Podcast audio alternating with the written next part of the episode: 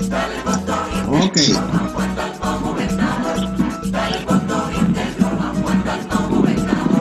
Yo quiero un gobierno honesto, limpio y sin corrupción. Vamos todos a votar. Bueno, muy saludos a la diáspora boricuas. Hoy tenemos un tema súper importante para la diáspora y tenemos el honor eh, de contar con María de Luz de Santiago desde Puerto Rico, con el compañero de la diáspora que también está en Puerto Rico, eh, Maximino Rivera, con el compañero desde Nueva York, Eric Ramos Rodríguez, y, y estaba Elias por ahí. Saludos, ¿cómo están ustedes? ¿Cómo Muchos saludos. Qué bueno verles. Hacía tiempo que, que- que no te veía a ti, Chu, algunos de los otros compañeros. Eh, a Eric me perdí de verlo este año, que cancelaron la vista de la ONU. Pero de verdad, y, y a Maximino, qué, qué privilegio estar con ustedes. Pues Muchas gracias, eh, eh, María de Lourdes. Eh, Maximino, ¿cómo estás? Muy bien, un saludo. eh, qué bueno verlos a todos. Excelente, excelente. Y Eric, ¿cómo está Nueva York? ¿Está caluroso? Está, está muy bien, está fresquecito hoy después de la tormenta Isaac, que ayer vino con mucho viento para acá y pues, quedó fresquito.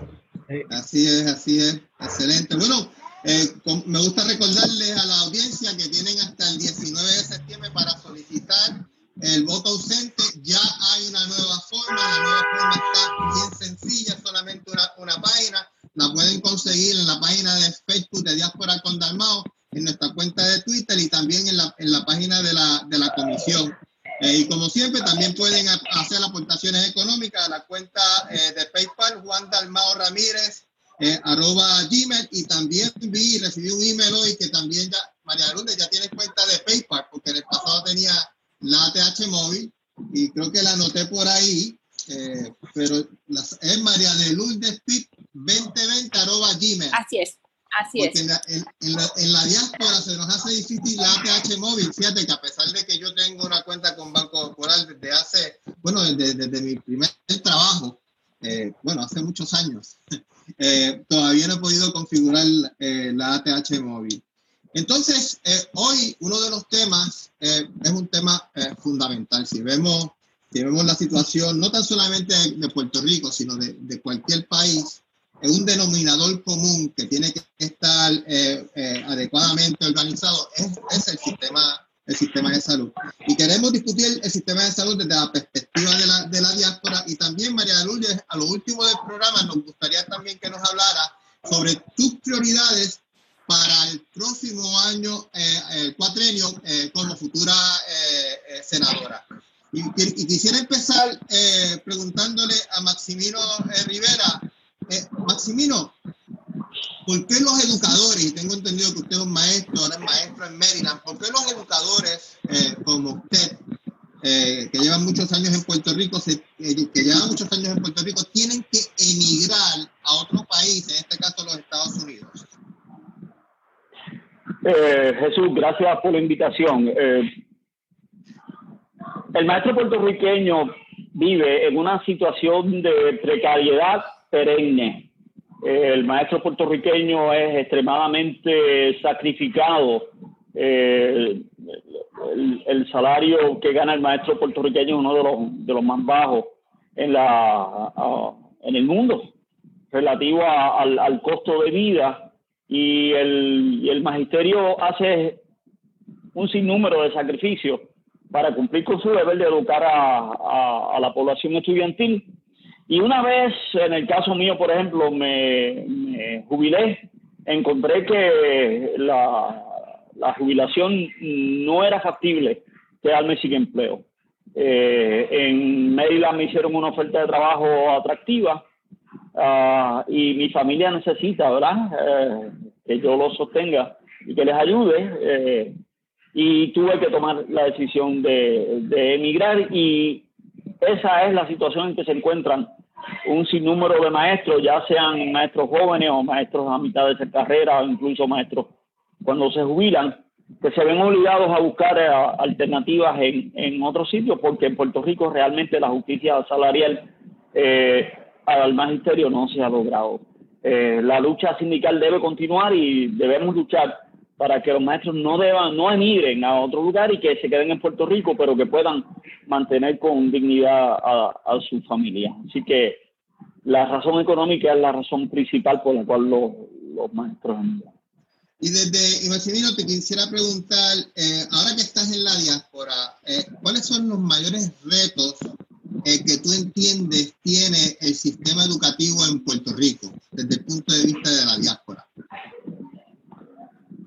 Jesús, el sistema educativo, fíjate qué interesante, el sistema educativo de Puerto Rico, comparándolo yo con el sistema educativo en que estoy laborando en Maryland, tiene retos muy similares.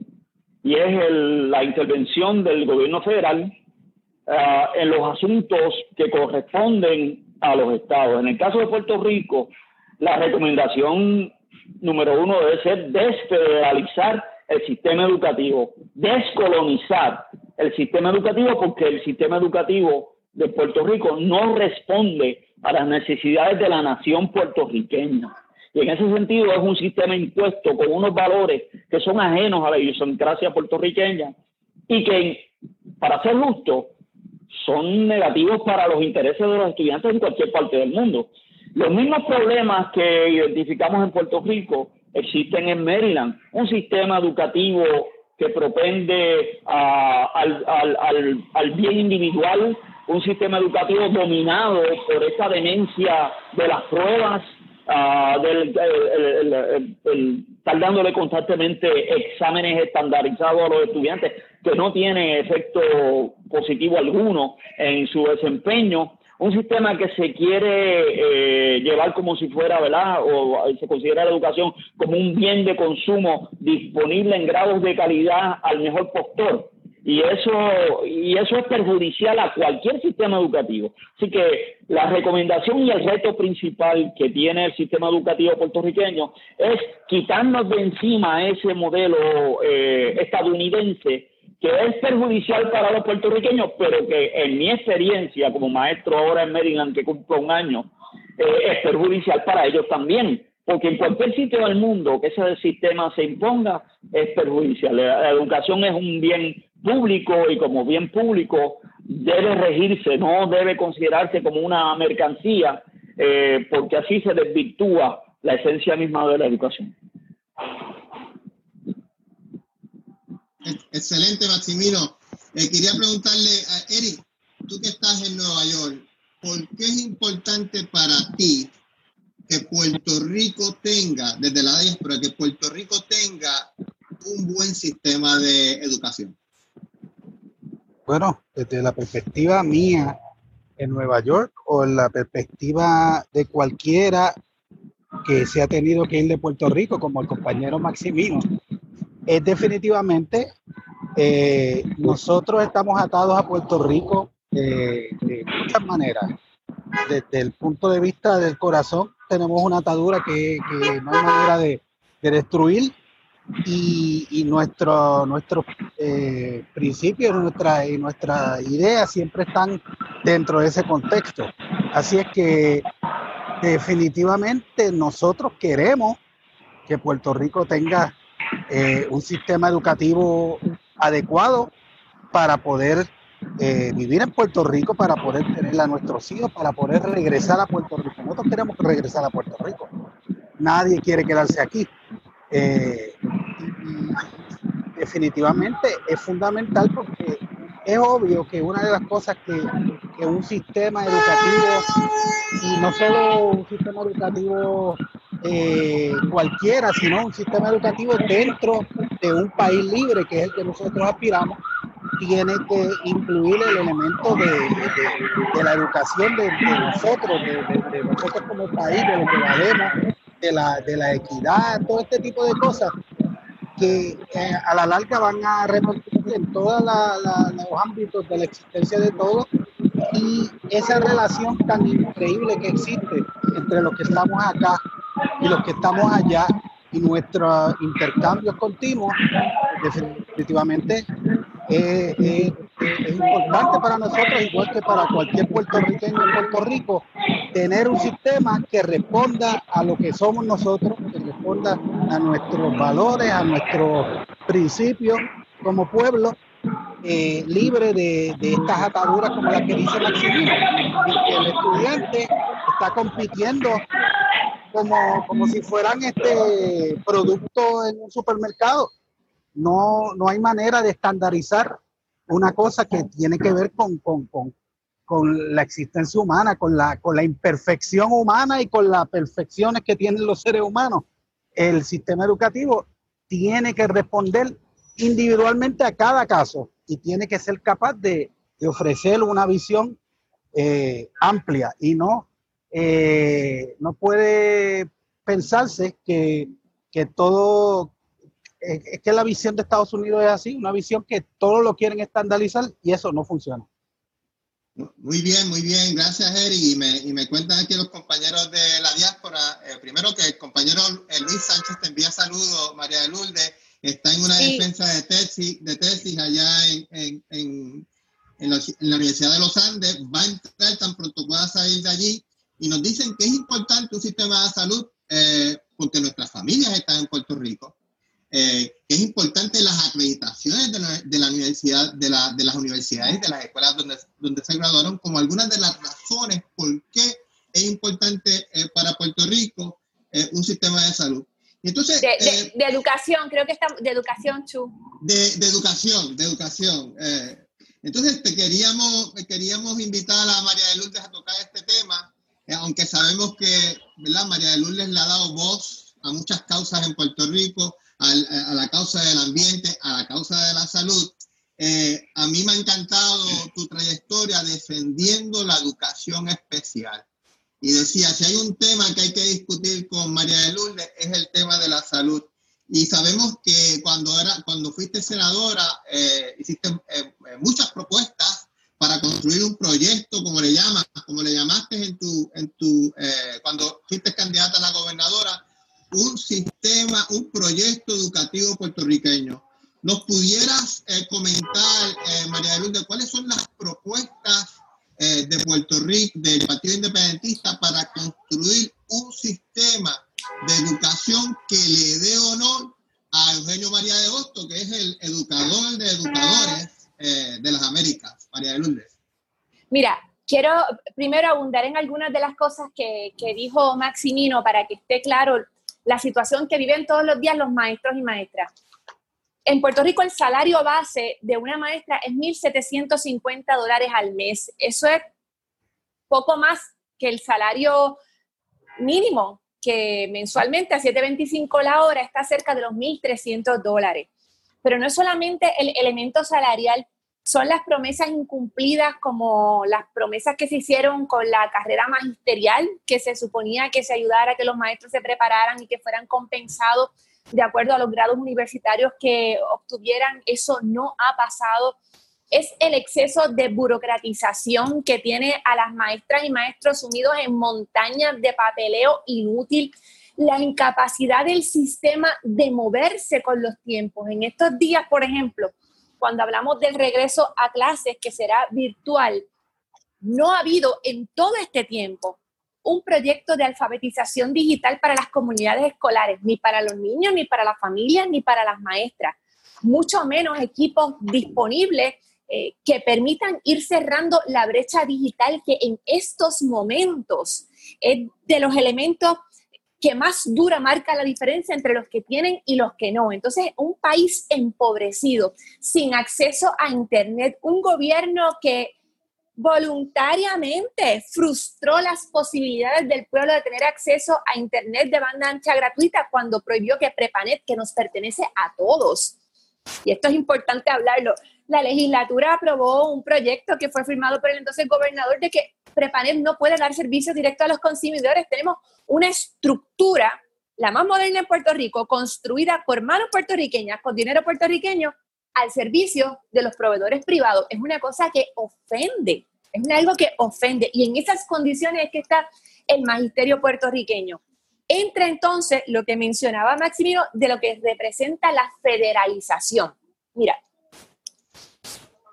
hoy en día está más que documentada, y Eric hablaba un poco de eso, lo que es la diversidad de aptitudes, de talentos, de inteligencias cada vez está más claro lo importante que es en el desarrollo del ser humano el que se respete esa individualidad. Y mientras la ciencia va en esa dirección, el sistema educativo estadounidense, que entonces nos arrastra a nosotros, va en la dirección opuesta. No, no, no. Vamos a estandarizarlo todo. Vamos a seguir respondiendo a un sistema que es importante recordar.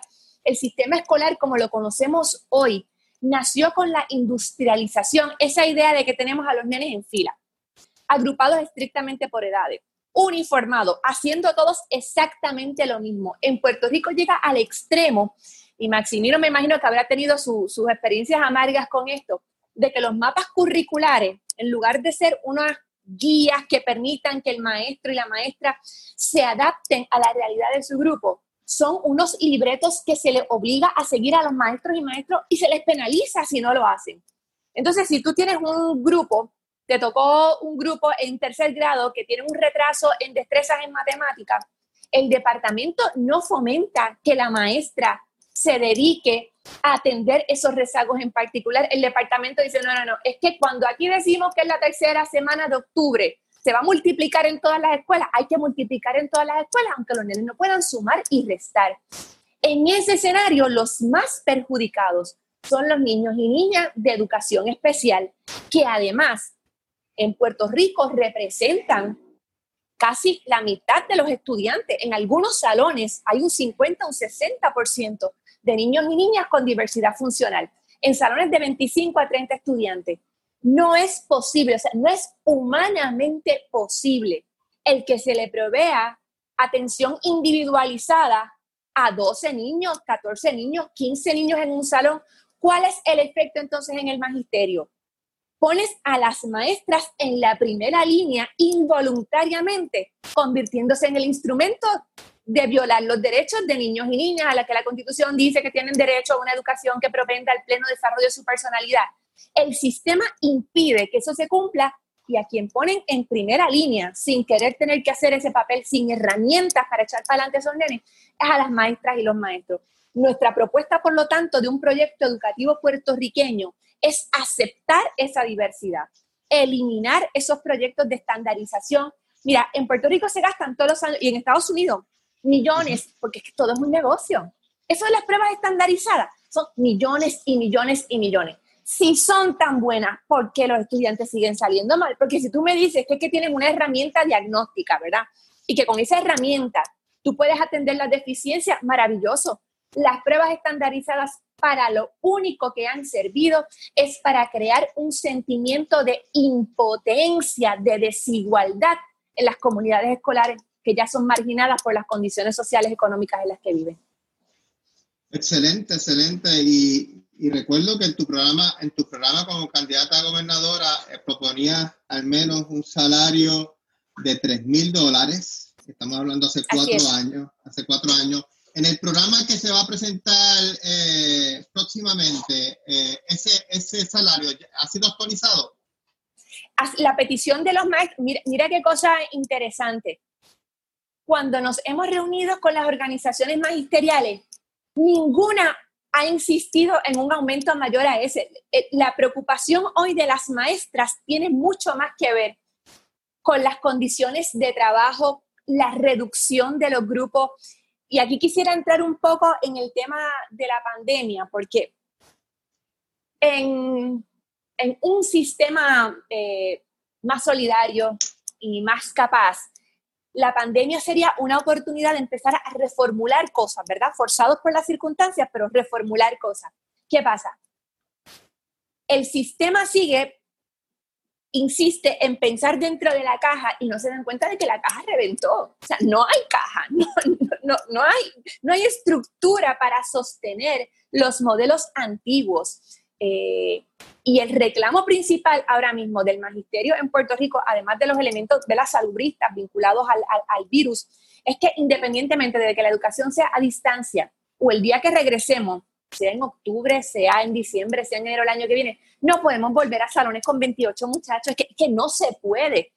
No se puede hoy con una justificación científica por las posibilidades de contagio, pero desde antes se pedía como una medida indispensable para que las maestras y los maestros pudieran ejercer dignamente eh, su tarea respetando esa individualidad de, los niños y de las niñas. Así que el tema salarial lo hemos mantenido en esa cantidad porque no ha habido otros reclamos del magisterio, pero sí una gran insistencia en ese cambio. Yo te hablo de condiciones de trabajo, yo creo que la forma adecuada de decirlo es condiciones de aprendizaje, condiciones educativas, porque no se trata de un privilegio del magisterio, sino de un derecho de los niños y las niñas.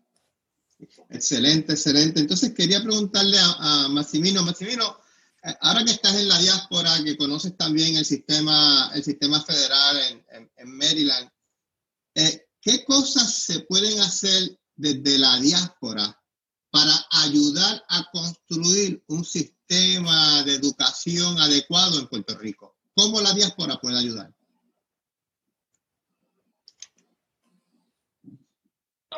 Muchas cosas que hacer. En primer lugar, queremos ser solidarios con el magisterio puertorriqueño. Debemos establecer lazos de colaboración y de comunicación y que podamos establecer también eh, métodos de lucha con nuestros eh, socios, nuestros amigos en la jurisdicción estadounidense. Eh, en los Estados Unidos hay uniones, eh, hay grupos sindicales que han llevado una lucha efectiva en contra del sistema federal que nos está aplastando. Eh, esa lucha nosotros debemos aprender de ella, debemos colaborar con ellos siempre desde la perspectiva de cumplir con nuestras necesidades, pero debemos aprender, debemos aprender las tácticas, debemos apuntalar el sindicalismo puertorriqueño en el magisterio, la unión del magisterio en sus reclamos. Es importante y es el elemento que nos va a permitir, por ejemplo, en este momento, los maestros están en un gran riesgo por el asunto de la pandemia, tanto en la jurisdicción estadounidense como en Puerto Rico. Tenemos elementos conservadores y reaccionarios que quisieran meter a los maestros con 25 o 30 muchachos en un salón de clase mañana mismo. Y respectivamente del resultado, ¿verdad? Ellos dicen que puede ser que mueran algunos estudiantes y puede ser que mueran algunos, algunos maestros. Eso es totalmente inaceptable pero en el escenario de crueldad de lo que es el capitalismo salvaje, ese escenario no está muy lejos. los grupos conservadores están exigiendo que, que se vuelva lo más pronto posible a clases presenciales y que el negocio siga como hasta el momento. Eso no lo debemos permitir y tenemos, es un, un asunto, se ha convertido en un asunto de vida o muerte. Habrá muchos maestros que son eh, eh, tienen un riesgo mayor aquellos que tienen diabetes, que tienen eh, situaciones de salud eh, crónicas, que van a estar en un mayor riesgo de, si, si se contagian, morir. Ni una sola muerte de un maestro es aceptable. Y en la medida en que los maestros no puedan volver en un ambiente de seguridad que se le, que se le asegure por completo que no van a estar expuestos, los maestros no deberían volver al salón de clases. Así que ahora mismo en Puerto Rico estamos viendo la situación donde el secretario de Educación ha decidido si la, si la semana que viene van a los maestros a reunirse en las, en los, en las escuelas a dar clases eh, virtuales desde sus salones. Eso es una situación de riesgo porque donde quiera que haya aglomeración de público, hay un riesgo de contagio. Y esos maestros que son de mayor riesgo, los maestros de más de 50 años de edad, los maestros que tienen diabetes, alta presión y situaciones de, de salud complicada, eso bueno, se nos fue de momento. Eh, eh, continúa, Massimino, se fue el video, pero te escuchamos. Adelante, Maximino. Bueno, eh, eh, fíjate que en el, primer programa que tuvimos, eh, recuerdo que el compañero Carlos Iván Aponte, que es profesor en... Perdí la llamada, Jesús, déjame volver. Ya te tenemos aquí, Maximino, te escuchamos. Maximino, te escuchamos. Entonces, él nos decía que entre las cosas que podía hacer eh, la diáspora era, por ejemplo, él era profesor, podía colaborar, podía colaborar como, eh, como profesor enseñando en Puerto Rico, aunque estuviese en, en otro país. También algo que ha hecho otras diásporas en otros países es crear un fondo para eh, invertir en alguna escuela. Por ejemplo, él ponía, él ponía el ejemplo de pues, una comunidad de Luquillo en, en Chicago, en Nueva York, pudiera hacer un, fondo eh, invertir en infraestructura, en capital, en una escuela en Luquillo. Y eh, esas ideas que a mí, eh, eh, cuando le hago la pregunta a Massimino y Massimino está, está contestando, me acuerdo que el compañero Carlos Iván mencionaba eso, que son muy buenas ideas que se pudieran incorporar en el sistema educativo. Eh, Eric, eh, ¿qué otra idea tú, tú estás pensando que la diáspora pudiera ayudar en la construcción de un sistema educativo en Puerto Rico? Sí, bueno, eh, en, en el, en, el, en la fase operativa, ¿verdad? Del día a día, eh, aquí nosotros hemos estado en distintos momentos cuando ha habido eh, ciertas necesidades, como por ejemplo tras el huracán María, pues, pues la comunidad se ha volcado y hemos tratado de mantener un- una comunicación directa con los educadores y con las organizaciones en Puerto Rico en cuanto a qué es lo que necesitan específicamente a nivel material. Igualmente, eh, en otros mo- momentos, como cuando ha habido movimientos eh, reales de, de, de, de protesta magisterial, hemos estado enviando inclusive ayuda material eh, para que esos procesos huelgarios o lo que sea se den.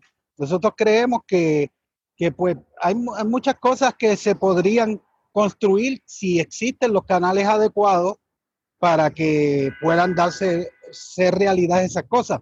Eh, obviamente, lo, quien sea maestro puede aportar de distintas maneras, como, como, como por ejemplo lo que tú eh, acabas de decir que, que- que trajo el compañero Carlos. Eh, de mi parte, yo creo que nos- la- la- nosotros como movimiento activo tenemos que estar bien con los pies en la tierra y bien pendientes, porque lo que nos, nosotros acá, la diáspora, tenemos una obligación, una obligación de apoyar a Puerto Rico en cualquier movimiento que sea legítimo para defender a nuestros maestros, nuestros estudiantes, y eso lo hemos hecho siempre y, y a orgullo. Muchas gracias, Eric. Entonces quería preguntarle a María de Lourdes, María de Lourdes, ¿verdad? con estas ideas que hemos, eh, que hemos hablado y con la nueva tecnología emergente, ¿verdad? el Internet, las nuevas eh, plataformas y con la realidad de la pandemia que aparentemente no se va a solucionar eh, en los próximos meses ni en Puerto Rico ni en los Estados Unidos, está fuera de control. ¿Cómo tú ves, eh, eh, cómo tú ves las nuevas plataformas tecnológicas? Eh, yo sé que en tu programa hablabas de sistemas Montessori, sistemas individualizados. ¿Tiene aquí la tecnología un rol para ayudar eh, con ese nuevo sistema educativo puertorriqueño? Mira, para empezar, yo creo que el, el Departamento de Educación Pública eh, debe ofrecer diversidad de alternativas educativas. En Puerto Rico en los últimos años ha florecido el sistema Montessori, que no es para todos los niños ni niñas tampoco. Hay otros modelos como el modelo Waldorf, hay otros modelos como eh, enseñanza temática, y eso debe reproducirse en todos los distritos escolares y comenzar por la aceptación de la diversidad de las comunidades. No es lo mismo, no es lo mismo. Enseñar, eh, Eric, que es de Cabo Rojo, en una escuelita pequeña, rural, en Cabo Rojo, enseñar en una escuela urbana con 800 niños y niñas. Son realidades, son comunidades escolares con necesidades completamente distintas. ¿Cómo se ha traducido eso en el tema de la educación a distancia a raíz de la pandemia? Eh, pues yo tengo compañeros y compañeras del partido y de otros movimientos que son maestros y maestras en pueblos pequeños. Mira, cosas tan sencillas como la siguiente, poder identificar a sus estudiantes.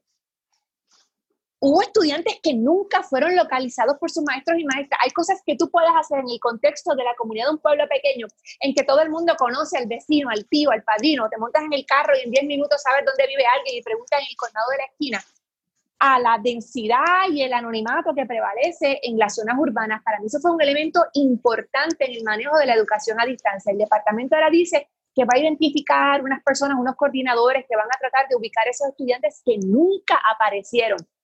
Eh, yo creo que ese es un esfuerzo que tenía que coordinarse más con, los maestros y las maestras que son los que conocen a sus comunidades, pero ojalá y funcione.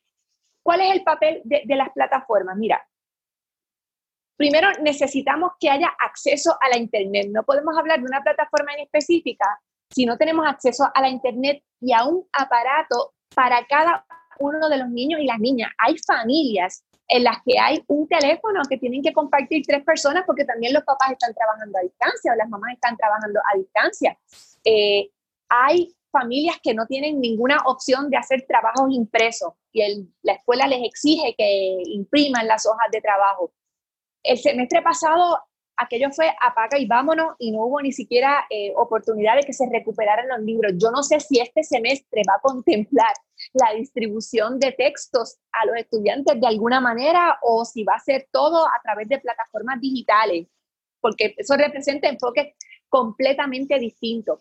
Se ha adoptado, que aunque no quieren decir que es una idea que, se propuso a través de Denis, pero Denis insistió en la utilización de eh, WIPR que es la estación del pueblo de Puerto Rico hasta ahora, como un instrumento educativo. Eh, nosotros los que tenemos, eh, ya yo pasé la venerable edad del medio siglo, eh, pues me acuerdo cuando WIPR y, y, Eric está por ahí también, y Maximino se está riendo, así que recordarán cuando se daban clases a través de WIPR. Eso se puede rescatar y esa ha sido una experiencia productiva en otras jurisdicciones. Ya eso está comenzando aquí a tomar forma. Pero mientras persista la brecha digital, mientras no haya acceso a Internet y aparatos electrónicos, va a ser muy, muy difícil este esfuerzo. Por no hablar, y creo que esto es un elemento central importantísimo, importantísimo, hay gente, incluyendo gente en las altas esferas del departamento, que piensa que la educación a distancia es reproducir la dinámica del salón de clase pero los nenes en su casa con un teléfono, un iPad, una computadora y los maestros haciendo lo suyo. No, son formas completamente distintas de enseñar, requieren otras destrezas, requieren otros acercamientos. Eh, están en un ambiente en que, que no es controlado como el ambiente de la escuela. Hay niños y niñas que viven en situaciones familiares complejas que impiden una conexión adecuada, porque le dicen, o no, Tienes que separarle un escritorio a la niña con su aparato, que nadie la moleste. Eso no es posible en muchas casas. Eso, es, materialmente imposible para muchas familias. Creo que eso, antes de entrar en el tema de las plataformas en particular, yo creo que hay que atender eh, e, esos elementos que, que, se multiplican en un país que es un país eminentemente pobre como Puerto Rico. Sí, sí. Eh, ahora cuando, cuando mencionan WIPR, eh, yo recuerdo cuando Sunshine Logroño daba clases en inglés, clases de inglés. bueno, excelente, excelente. Y de hecho, Sesame Street, el programa de Sesame Street, le dieron un gran para dar educación allá en, en, Siria, en los campos de Siria. O sea, eso es una, una excelente, excelente eh, recomendación. Eh, Maximino, ahí tengo a mi hija que está conmigo. conmigo. Eh, Maximino, te habíamos perdido. Quisieras terminar tu, no se sabe. Maximino, eh, querías terminar tu, tu eh, comentario sobre qué cosas podía hacer la diáspora para ayudar a Puerto Rico a construir un sistema de educación puertorriqueño. No te escuchamos, no te escuchamos. Sí, sí, perdimos el audio. Eh. No te oímos, Maximino. Sí, no, no te escuchamos, Maximino. Eh, bueno, entonces, eh, para... No te escuchamos, Maximino. Si pudieras conectarte de nuevo por teléfono. Ah, bueno, es que tengo que mover allow to talk. Fue mi error, perdóname. ¿Puedes hablar ahora? Ok. Muy bien, ¿me escuchas ahora? Ahora, ahora. Repíteme la pregunta, que es que no te escuché. Tengo, tengo una gente aquí haciendo campaña y no, no te pude escuchar. ok. Bueno, sí, eh, nos decía cuando te perdimos la comunicación, eh, lo que queremos también identificar es qué cosas la diáspora puede hacer para ayudar a construir un sistema de educación puertorriqueño. Sí, nosotros tenemos mucho que aportarle, eh, principalmente el entender que el modelo educativo estadounidense es muy perjudicial aquello que nos mencionaba María de Lourdes, a una educación plena, a una educación que propenda a la, a, la, a la formación de un ciudadano, en el caso nuestro, con una identidad nacional eh, fortalecida. Recuerda que en Puerto Rico el sistema educativo, en vez de apuntalar nuestra identidad nacional, en realidad lo que hace es debilitarla. Desde que el niño está en la escuela se le está diciendo que ser puertorriqueño es ser menos. Eh, y, y, y la escuela realmente no es una institución que fortalezca esa imagen nacional en, en, los niños. Así que nosotros debemos aprender, ¿verdad?, que la educación en Puerto Rico debe ser una educación puertorriqueñista, deben eh, apuntalarse los valores de nuestra nacionalidad y los intereses nuestros y una educación que propenda a la formación de un ciudadano productivo que, que utilice las almas del conocimiento para resolverle los problemas a nuestra sociedad y que no se conciba ¿verdad? el ciudadano como una pieza en, en la maquinaria capitalista. Eh, y ese concepto del capital humano, de que las escuelas producen capital humano, ese concepto nosotros debemos aprender a sobreponernos a él. La mejor forma de hacerlo es, y ahí entra la diáspora, es entender cómo el sistema estadounidense está armado para crear ese ciudadano que sencillamente va a ser una pieza en ese entramado capitalista para producir para el dueño del capital y que no tenga agencia propia, que no tenga pensamiento propio y no tenga el, pensamiento crítico para evaluar qué es su función y, como ciudadano y el papel que juega en superar la, la, la, situación en que vive.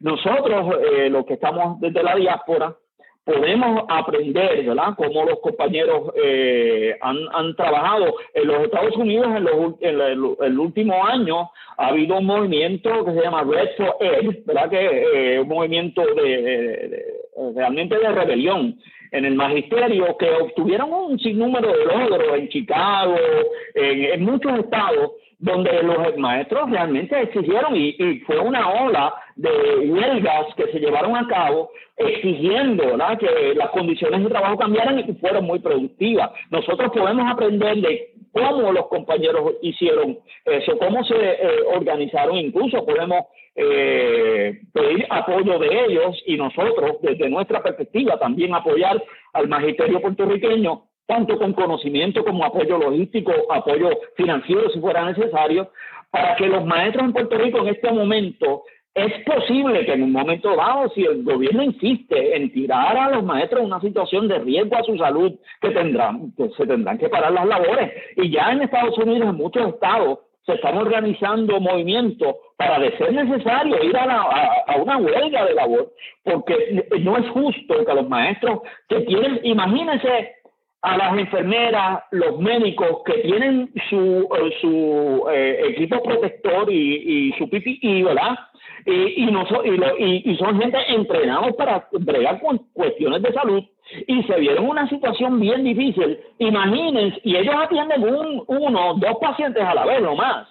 Nosotros vamos a tener 15, 20, hasta 30 ah, eh, estudiantes en un salón de clase y los vamos a tener que atender a todos y vamos a tener que atender múltiples grupos. O sea que el riesgo para el maestro es mayor en términos numéricos a, la exposición posible al virus, además de eso con menos entrenamiento y con menos protección. Así que es una situación de alto riesgo para el magisterio y lo que nosotros queremos enfatizar es que ni en los Estados Unidos ni en Puerto Rico, ni una sola muerte de un maestro se justifica. Así que la educación a distancia no es buena, no es buena, no, no, eh, eh, la tecnología no está lista. Por más que busquemos la vuelta, jamás va a poder sustituir la experiencia de, de la sala de clase. Sin embargo, es la única alternativa viable que tenemos en el momento para subsanar esta situación tan terrible por la que estamos pasando. Así que eh, la solidaridad de los maestros en la diáspora es importante y es importante que en una situación como esta compartamos ideas y compartamos apoyo para poder eh, eh, protegernos nosotros y a su vez procurar que los estudiantes estén en una situación saludable.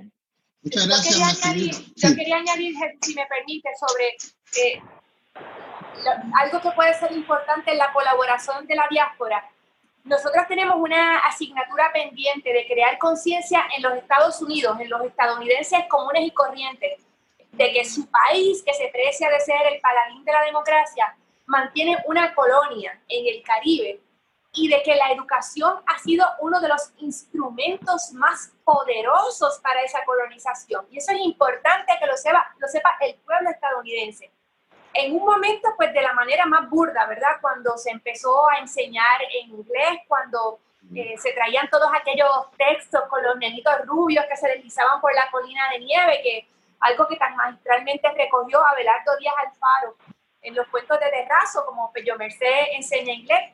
Eso se ha ido modificando, pero no porque se haya desistido de ese proyecto de utilizar la escuela como un elemento colonizador, la imposición de estándares ajenos es una forma de colonización.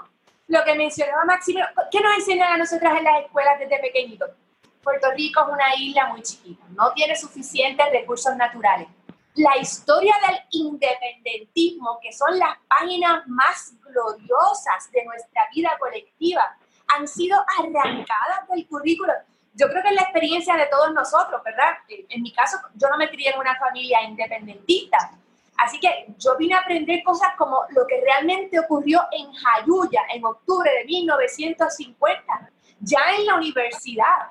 Las grandes figuras de Ramón Emeterio Betances, ¿qué nos enseñan?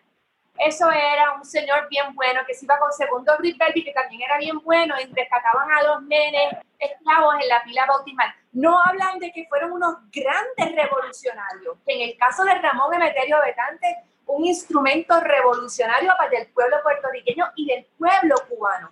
Y creo que lo que está pasando ahora mismo, este desamparo sistemático de las escuelas, también es parte de ese nuevo proyecto de colonización que persigue hacer de nuestro país un lugar inhabitable para nosotros.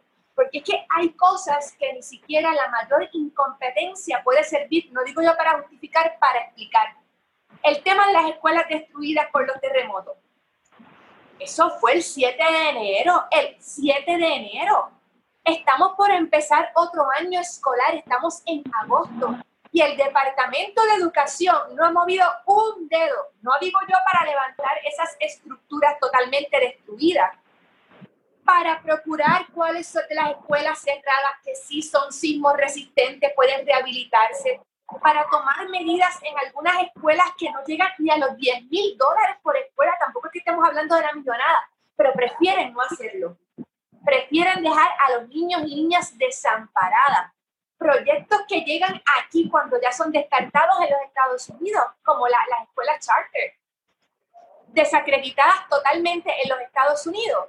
Y entonces en ese momento que las traen aquí, como ese es el gran remedio para la educación pública, vamos a privatizarlo y esa gente va a hacer lo que el gobierno nunca ha hecho, porque todo eso sirve para generar la idea, utilizando las escuelas, de que donde pisa el gobierno no vuelve a crecer la hierba y que por lo tanto los puertorriqueños no nos merecemos un proyecto común articulado por nosotras.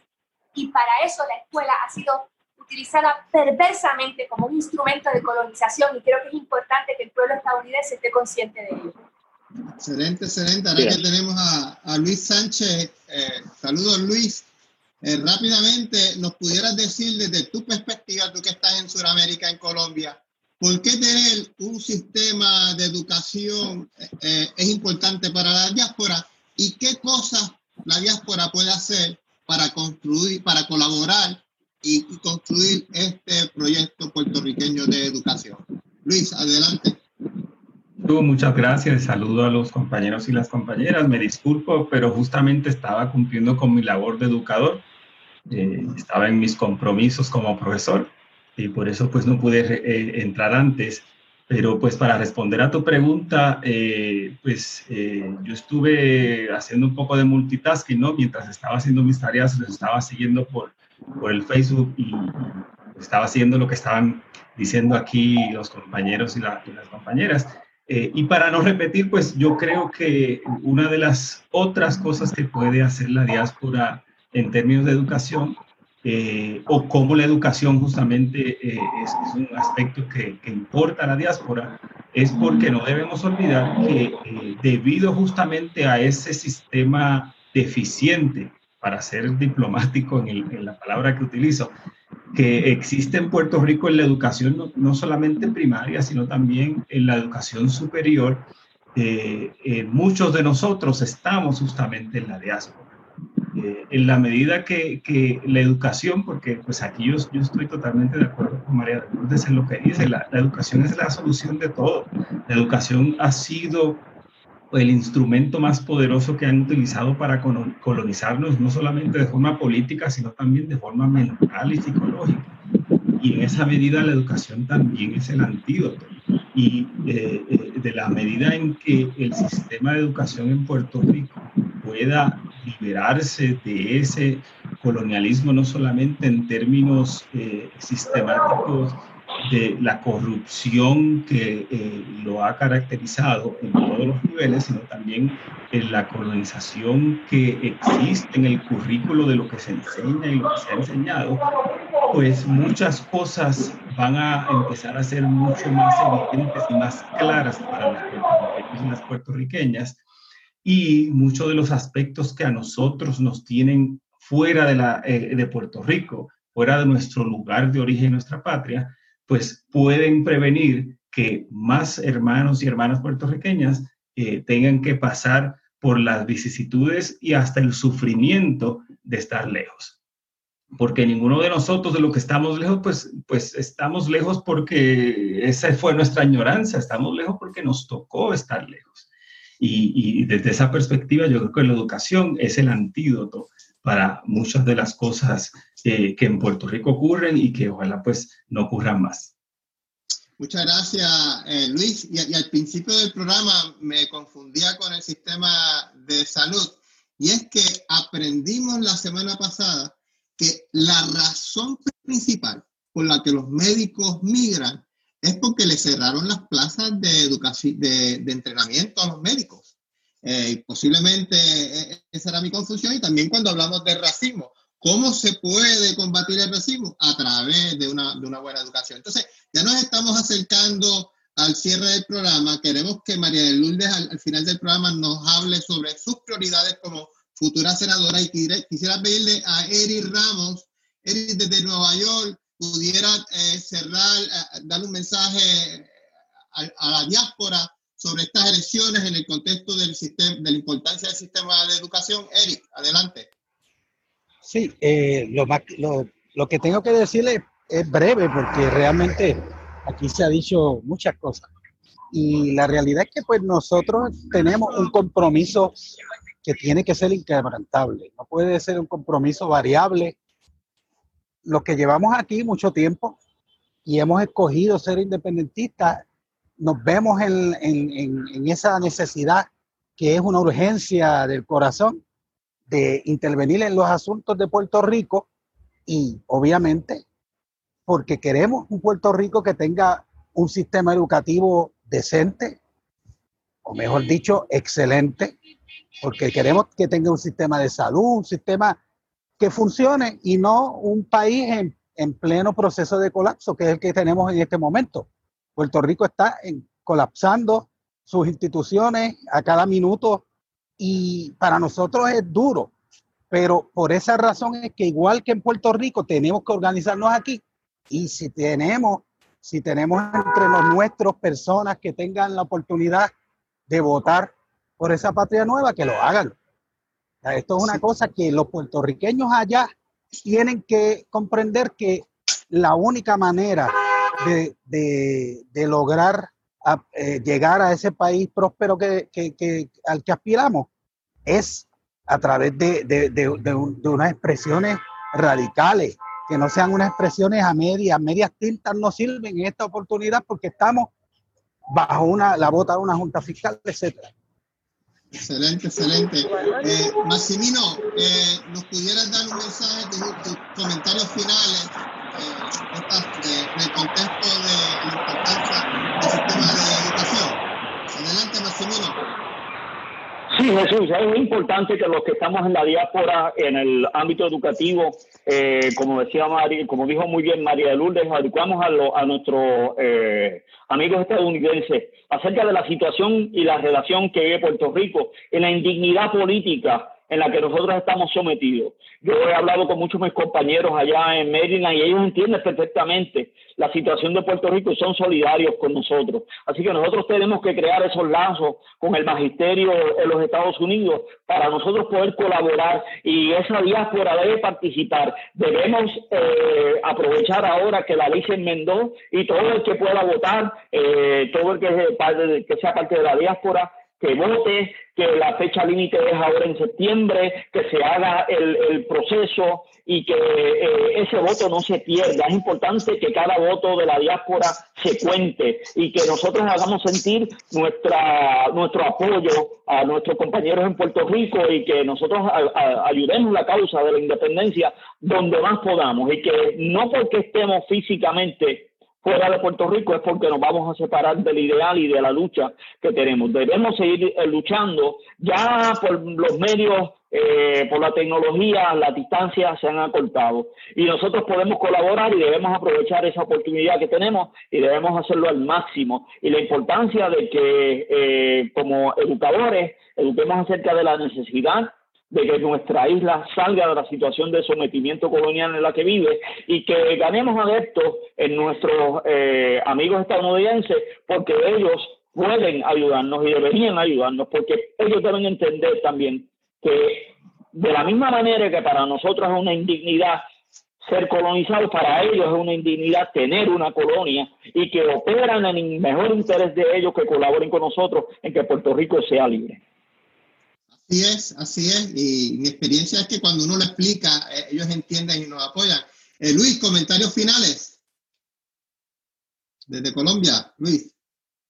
Pues para no ser repetitivo con todo lo que se ha dicho, simplemente eh, reforzar la idea de que en la medida que podamos descolonizarnos en cuerpo, arma y espíritu, eh, podemos asegurar que Puerto Rico sea un país próspero para todos y para todas y que nadie más, ni uno solo de los puertorriqueños y puertorriqueñas tenga que verse en la penosa decisión de tener que abandonar su isla, sus familias, sus amigos, eh, buscando un, eh, digamos, nuevos horizontes porque la isla no le proveyó esas oportunidades.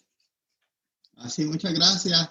Eh, y María de Lourdes, no queríamos desaprovechar esta oportunidad, pues sabemos que eres candidata al Senado, muy alta probabilidad, yo diría un 99.9% vas a ser eh, eh, senadora en el, próximo papel. ¿Nos pudieras decir cuáles van va a ser tus prioridades, tus primeras tres prioridades como senadora en un nuevo país muy diferente al que, al que hubo hace cuatro años? ¿Cuáles son tus prioridades para el próximo cuatrenio? Bueno, como tú mencionaste, para mí el tema de educación especial es fundamental, para mí es esencial eh, la educación especial y la defensa de toda la escuela pública. La educación pública tiene que ser el gran elemento democratizador en una sociedad. Cuando yo me criaba en Anjuntas, pues todos íbamos a la misma escuela. Todo el mundo aprendió a leer en la José Julián Acosta, el hijo del doctor, el hijo de la maestra, la hija del que estaba desempleado tenemos que recuperar esa posibilidad de nuestra escuela pública y para eso creo que la función de la Asamblea Legislativa no es imponer legislación, tiene que ser un papel fiscalizador y vigilante de las amplias facultades que tiene el Ejecutivo para transformar nuestro sistema educativo.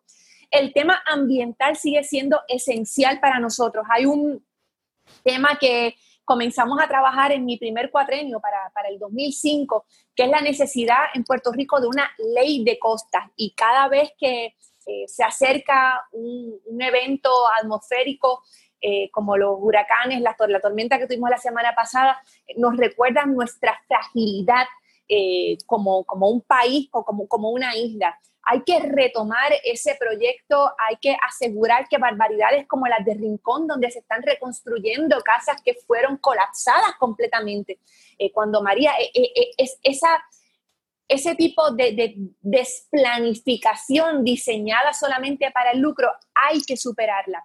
Y el tema de la salud, este cuatrenio, Denis Márquez sometió ya en formato legislativo y con muchísimos detalles la, nuestra propuesta para un seguro de salud universal con un pagador único que garantice que todos los puertorriqueños y puertorriqueñas, no importa dónde trabajen, si están desempleados, no importa la edad, la condición previa de salud, que todos tengan acceso a un cuidado digno. Creo que esas tienen que ser eh, algunas de, las prioridades. Y, como sé que estamos terminando, no quería eh, eh, despedirme sin primero agradecerles este proyecto. A mí me ha emocionado tanto verlos a ustedes, porque con cada uno de ustedes, pues, uno tiene una historia. Yo, yo recuerdo eh, Eliasip que nos acompañó al principio, mis primeras caminatas para mi primera candidatura. En el 2000 fueron, Eliasip también era candidato a, representante. A Jesús lo recuerdo desde que militaba en la juventud. Luisito, cuando la desobediencia civil.